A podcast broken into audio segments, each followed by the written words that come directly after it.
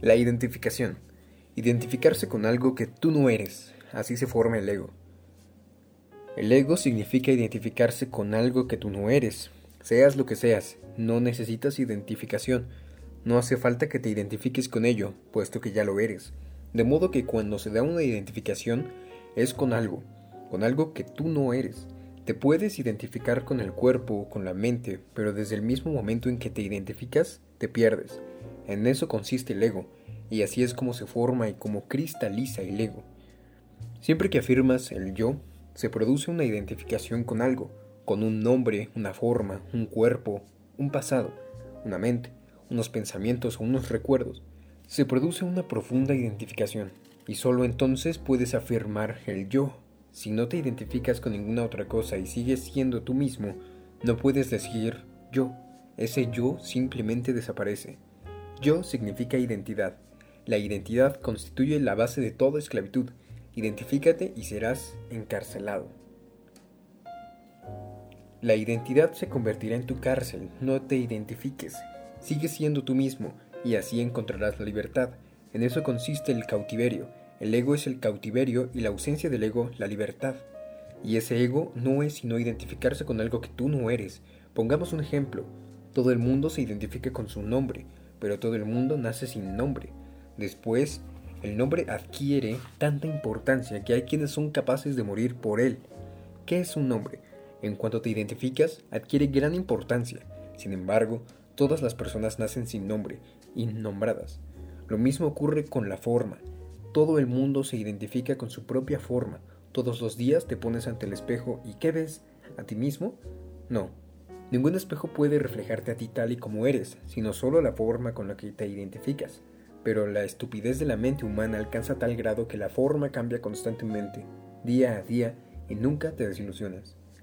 ¿Cuál era tu forma cuando eras pequeño? ¿Cuál era tu forma cuando estabas en el seno materno? ¿Cuál era tu forma cuando solo estabas en la semilla de tus padres? Si te presentaran una fotografía, ¿reconocerías el feto en el vientre de tu madre? ¿Lo reconocerías y dirías, ¿ese soy yo? No, pero debes haberte identificado con él mucho antes.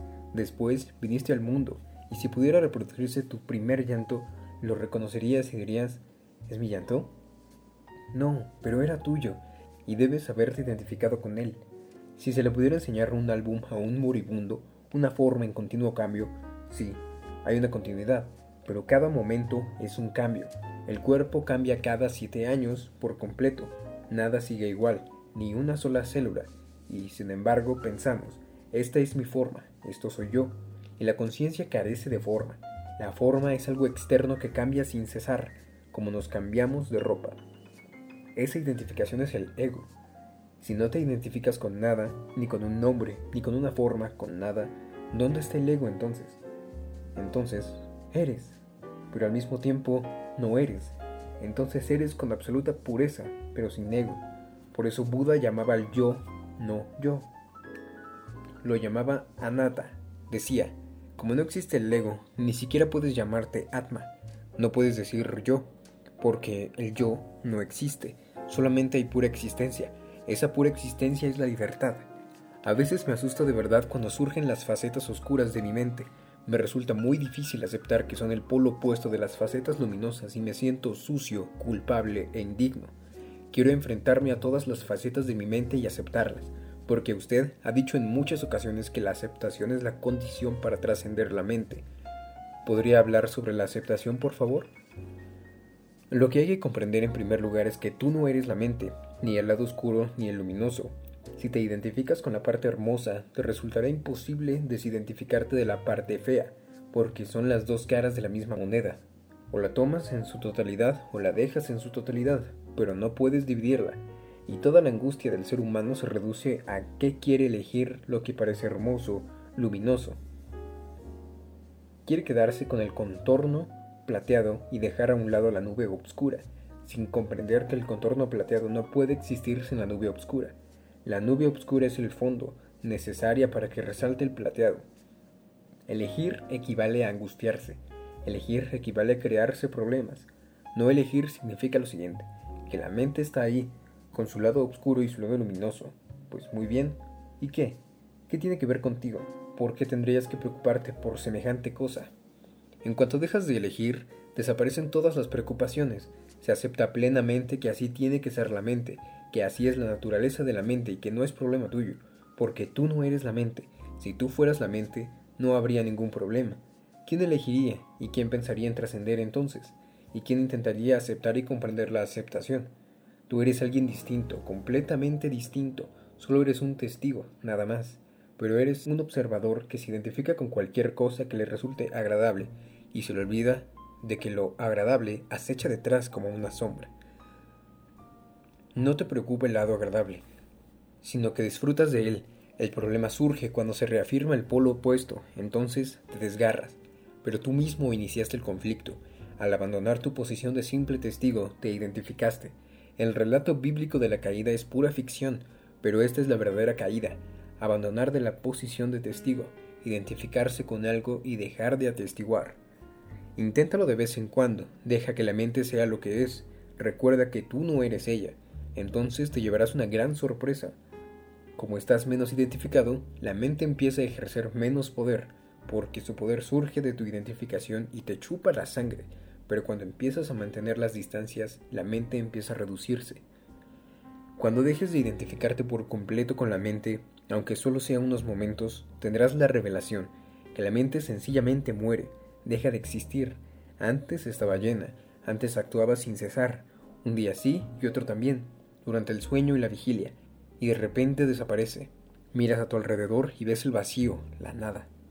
Y junto con la mente desaparece la personalidad, y solo queda cierta conciencia, carente de un yo.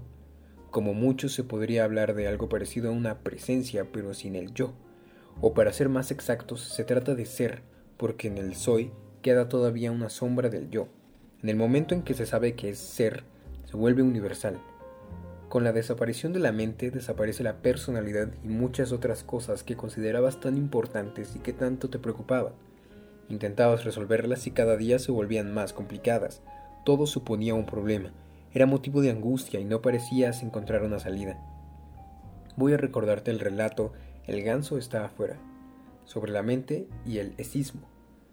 El maestro le dice al discípulo que medite sobre un koan. Meten un ganso pequeño en una botella y le dan de comer.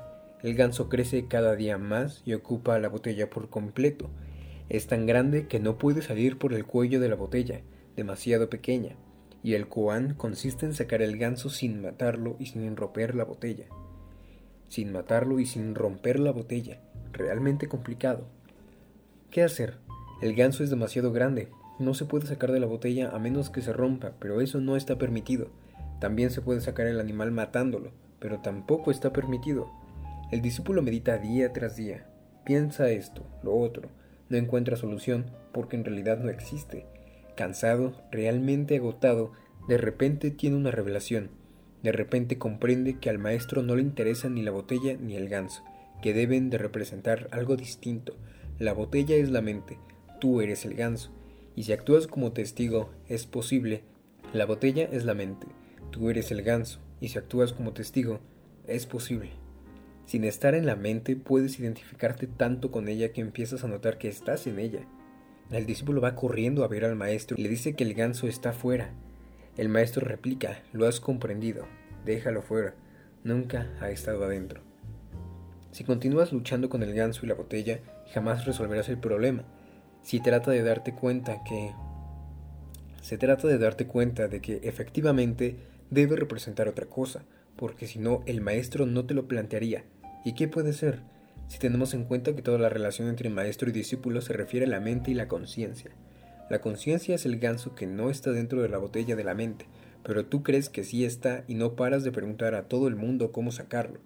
Algunos imbéciles te ayudarán con ciertas técnicas, y los llamo imbéciles porque no comprenden el asunto es absoluto. Como el ganso está afuera y nunca ha estado adentro, no se plantea el problema de sacarlo. La mente es una sucesión de pensamientos que desfila frente a ti en la pantalla del cerebro. Tú eres un observador, pero empiezas a identificarte con cosas bonitas que te engatusan, y en cuanto quedas atrapado por las cosas bonitas, también quedas atrapado por las cosas feas, porque la mente no puede existir sin dualidad. La conciencia no puede existir con dualidad, mientras que la mente no puede existir sin ella. La conciencia no es dual y la mente sí. De modo que, ojo, yo no te enseño soluciones, te enseño la única solución, que consiste en retroceder y mirar. Has de crear una distancia entre tu mente y tú. Tanto si es algo bueno, hermoso, algo que te gustaría disfrutar de cerca, como si es algo feo. Mantente lo más lejos posible. Míralo como podrías ver una película. El problema es que las personas se identifican incluso con las películas. He visto a gente llorar. Cuando era joven, no veo una película desde hace mucho tiempo, he visto a gente llorar a lágrima viva y no pasaba nada. Está bien que las salas de cine estén a oscuras, porque así a la gente no le da vergüenza llorar. Un día le pregunté a mi padre, ¿Has visto? El señor que estaba a tu lado ha llorado. Mi padre dijo, toda la sala estaba llorando. La escena era tan... Pero si solo es una pantalla, repliqué yo. No matan a nadie, no hay ninguna tragedia, es solo una película, imágenes proyectadas en una pantalla, y la gente se ríe, llora y durante tres horas están casi perdidos. Forman parte de la película, se identifican con algún personaje. Mi padre me dijo, si haces preguntas sobre las reacciones de la gente, no disfrutas de la película. Respondí, yo sí disfruto de la película, pero no quiero llorar. No le veo la gracia, la veo como una película, pero no quiero formar parte de ella. Esa gente sí forma parte de ella. Puedes identificarte con cualquier cosa. La gente se identifica con otras personas y así crean su propia desdicha. Se identifican con cosas y se sienten desgraciados si les faltan esas cosas. La identificación está en el origen de toda desdicha y toda identificación se realiza con la mente. Hazte a un lado y cede el paso a la mente. Muy pronto comprenderás que no existe ningún problema, que el ganso está fuera, ni tienes que romper la botella ni matar al animal. ¿Cuál es la mejor forma de enfrentarse al miedo? Me afecta de distintas maneras, desde una ligera inquietud o el estómago encogido hasta un pánico espantoso, como si hubiera llegado el fin del mundo. ¿De dónde procede? ¿A dónde va? Acabo de contestar a esa misma pregunta. Todos los miedos son consecuencia de la identificación. Si amas a una mujer, el amor va en el mismo paquete que el miedo, por si te deja, porque ya ha dejado a otro para estar contigo. Ya hay un precedente y quizá haga lo mismo contigo. Existe ese miedo y se te encoge el estómago, estás demasiado apegado. No comprendes un hecho muy sencillo, que llegaste a este mundo solo, que también estabas aquí ayer, sin esa mujer, perfectamente, sin el estómago encogido. Y mañana, si esa mujer se marcha, ¿por qué se te va a encoger el estómago? Sabes cómo estar sin ella y serás capaz de estar sin ella. El miedo a que las cosas puedan cambiar mañana mismo, quizás se muera alguien, o te arruines, o te quedes sin trabajo. Pueden cambiar miles de cosas. Estás cargado de miedos, de temores. Ninguno es válido, porque ayer también estaba lleno de miedos, sin ninguna necesidad. Las cosas pueden haber cambiado, pero sigues vivo, y el ser humano posee una enorme capacidad para adaptarse a cualquier situación. Se dice que solo los seres humanos y las cucarachas poseen esa inmensa capacidad de adaptación, por eso en cualquier lugar en el que haya seres humanos se encontrarán cucarachas, y en cualquier lugar en el que haya cucarachas se encontrarán seres humanos. Siempre van juntos, tienen algo en común, incluso en lugares tan remotos como el Polo Norte o el Polo Sur. Cuando el ser humano llegó a tales lugares, se dio cuenta de que había llevado las cucarachas y de que estaban sanas, vivitas y coleando. Solo tenemos que mirar a nuestro alrededor el hombre vive en miles de climas, situaciones geográficas, situaciones políticas, situaciones sociológicas y religiosas, pero consigue vivir. Y lleva viviendo así siglos. Las cosas cambian y el ser humano sigue adaptándose a los cambios. No hay nada que temer, incluso si se acaba el mundo, ¿qué? Tú también acabarás con él. ¿Crees que te quedarás solo en una isla mientras se acabe el mundo? Tranquilo, tendrás compañía, al menos unas cuantas cucarachas. ¿Qué problema hay si llega el fin del mundo? Me lo han preguntado muchas veces, pero yo no veo el problema por ninguna parte. Si se acaba, que se acabe. No plantea ningún problema, porque no estaremos aquí, acabaremos con él, y no quedará nadie para preocuparse, sin duda, supondrá la mayor liberación del miedo. El fin del mundo significa el fin de todos los problemas, de todas las molestias, de ese estómago encogido. No veo problema alguno, pero sé que todo el mundo está lleno de miedos. Sin embargo, lo que se plantea es lo mismo, que el miedo forma parte de la mente. La mente es cobarde y tiene que serlo porque carece de sustancia, está vacía, hueca y tiene miedo de todo. Tiene miedo, sobre todo, de que un día tú tomes conciencia. Eso sí que sería el fin del mundo. No el fin del mundo, sino el hecho de que tomarás conciencia, que llegarás a un estado de meditación en el que la mente tiene que desaparecer. Ese es el problema fundamental porque ese miedo aleja a la gente de la meditación. Los enemista con las personas que, como yo, intentan propagar la meditación, alguna forma de tomar conciencia y ser testigos. Se oponen a mí y no sin razón. Ese miedo tiene su porqué. Quizá no sean tan conscientes de ello, pero su mente sigue un miedo terrible a acercarse a cualquier cosa que pueda desarrollar la conciencia, porque supondría el principio del fin de la mente, la muerte de la mente. Pero tú no debes sentir miedo. La muerte de la mente supondrá tu renacer, el comienzo de vivir realmente. Serás feliz, te alegrarás de la muerte de la mente, porque no puede existir mayor liberación. Ninguna otra cosa puede darte alas para volar hasta el cielo. Con ninguna otra cosa lograrás que el cielo sea enteramente tuyo. La mente es una cárcel. La conciencia significa salir de esa cárcel, o darse cuenta de que nunca se ha estado en esa cárcel, que era solamente pensar que se estaba allí. Entonces desaparecen todos los temores. Yo vivo en el mismo mundo, pero no he sentido temor alguno, ni siquiera durante unos momentos, porque no me pueden quitar nada. Pueden matarme, pero como lo veré mientras ocurre, a quien matarán no será a mí, no a mi conciencia.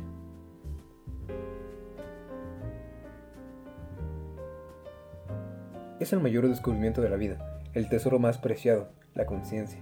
Sin ella te sumes en la oscuridad, en el miedo, y tú mismo seguirás creando nuevos miedos, sin parar. Vivirás con miedo, morirás con miedo y no podrás ni siquiera probar la libertad. Poseías ese potencial todo el tiempo, Podrías haberlo reivindicado, pero no lo hiciste. La responsabilidad es únicamente tuya.